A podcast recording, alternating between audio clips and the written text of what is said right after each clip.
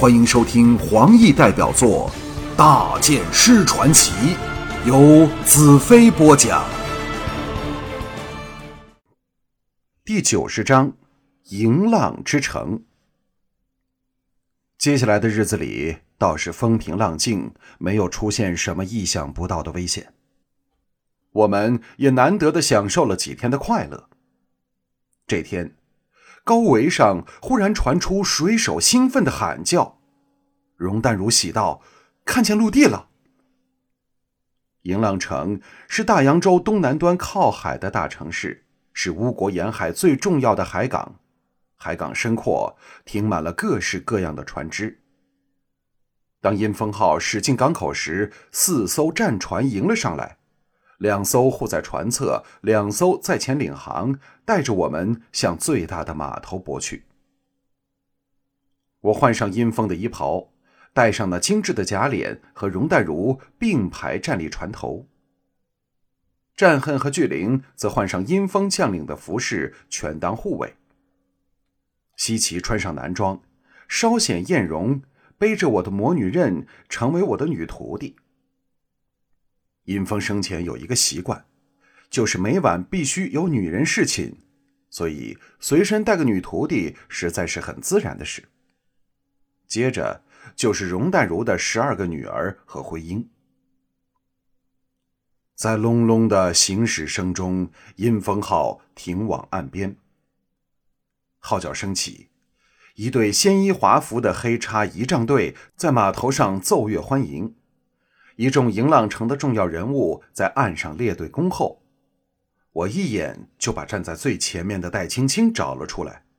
我定要找个机会告诉他我是谁，以免生出不必要的误会，利用他演上一出好戏。阴风号终于停定，互相礼让一番。黑茶人的领袖秀丽法师容淡如带头由跳板走下船去。我跟在他身后来到码头上。踏足稳定的土地，真有恍如隔世的感觉。我听到战恨和巨灵两人在身后轻轻的叹息。码头上所有人一起跪倒，以巫国话高呼了三声“秀丽法师”。容淡如笑道：“各位请起吧，我带来了一位贵宾，就是尊贵的阴风法师。”众人站了起来，惊惧的眼神向我望来。从他们的神态中就可以看出阴风是如何的不受欢迎。我强迫自己涌起邪恶之念，由目光中射出，扫过众人，来到了戴青青身上。我在他的身上上下打量了一番。戴青青秀目中闪过怒色，强忍着不发作，转向容淡如道。属下在东宫安排好了一切，以做阴风法师和随缘歇息之所。容淡如道：“让他们和我住到主宫，我们还有要事商讨。”戴青青俏脸微变，不敢忤逆容淡如的指令，垂下了头。我们还要向法师报告净土的战情。容淡如冷冷道：“我刚由帝国回来。”大概知道情况，这次的战败，每一个人都难逃罪责。众黑茶将领一齐露出恐惧的神色。戴青青道：“我们愿意担当责任。现在姚笛死了，法师需为我们另立新王，否则群龙无首，可能会出现分裂的局面。”容淡如点了点头。我自会有安排的，阴风法师，请随秀丽登上马车。我模仿阴风，发出一串他招牌式的邪笑，压低声音，变得略带粗哑，道：“秀丽，你还是找个年轻小伙子陪你吧。我想和戴神将共乘一车，问问有关他们和兰特交手的经过。”容淡如发出银铃般的娇笑声，白了我一眼：“哼，由得你吧，小心青青啊，会给你来一剑。”我狂笑道：“哈哈哈！没有哪个女人试过我的滋味之后还舍得下杀手的，不是也包括你秀丽法师在内吗？戴青青气得粉脸通红，但仍强忍着没有发作，压低了声音道：“法师，请起行。”其他的黑叉将领愤慨的眼神纷纷向我射来。我冷哼一声。运起森冷的邪芒向他们扫去，众黑叉人抵敌不住，纷纷避开眼光。这是一个好的开始。我和戴青青并排坐在车厢里，向主公进发。银浪城的建筑远远比不上日出城的高大宏伟，但胜在实用朴拙，别有一番规模。沿途看到很多神庙。显示出黑叉人对宗教的狂热。道上没有欢迎的人群，疏落的行人看到秀丽的马车时，眼中都露出惶恐之色。看来对乌帝的统治，他们实在是无可奈何。尤其姚笛已死，国势大弱，可能会给红魔人把整个黑叉国吞掉也说不定。身旁的戴青青在高度的戒备状态下，怕我会向他施展那防不胜防的巫术。我那辆马车两旁随行的黑叉将领特别多，不时的望向车内，怕我会对戴青青下手。戴青青见我出奇的沉默，莫测高深，更是惴惴不安。这时，我忽然低声道：“青青。”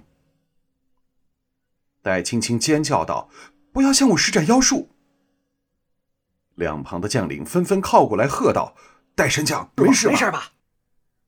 我心中大窘，知道青青听到是兰特在叫他，反误以为是一种巫术，所以才会有这样的反应。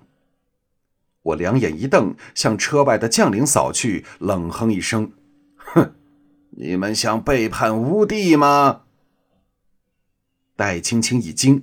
呃，法师误会了，向手下喝道：“没事，没事。”众黑叉将领无奈下继续护车而行。我望向戴青青，眼神恢复了平日的清明，柔声道：“戴神将，我……”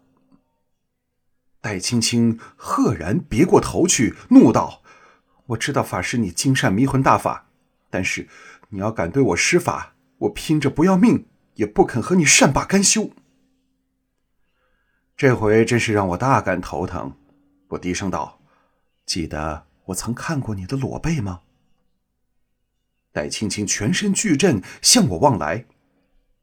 车外的黑茶匠发现异样，又向戴青青询问。戴青青挥手示意他们退下后，难以置信的向我望来，口唇震颤。既怕我是在施展巫术，又怀疑我是真的兰特。我柔声道：“不要害怕，不要有强烈的反应。我是兰特，阴风给我杀了，现在我只是戴着他的假面具。”戴青青娇躯再颤：“兰特啊，兰特，你终于来了！可是你怎么能瞒过秀丽妖女？”我微微一笑。何须瞒他？他已经是我的人了。记着，我现在扮演的是邪淫无比的阴风，你神色间千万可别露出破绽。明早我会启程往小风后的封城去。接着露出一个阴风的招牌式邪笑道：“今晚我会把你玩弄个够，反对吗？”戴青青休息道：“不反对。”我心中一热，你要放出消息，把我的言行夸大，如此一来就没有人怀疑我的身份了。马车恰于此时停下，原来抵达了主公的门前。戴青青借口和秀丽有要事商讨，取消了所有宴会，我们则留在后宫里，享受一下百日海上艰苦旅程后的轻松。到了傍晚时分。容淡如和青青两人回到后宫，我们全体躲进会议厅，外面则由十二游女和灰鹰的人把守着。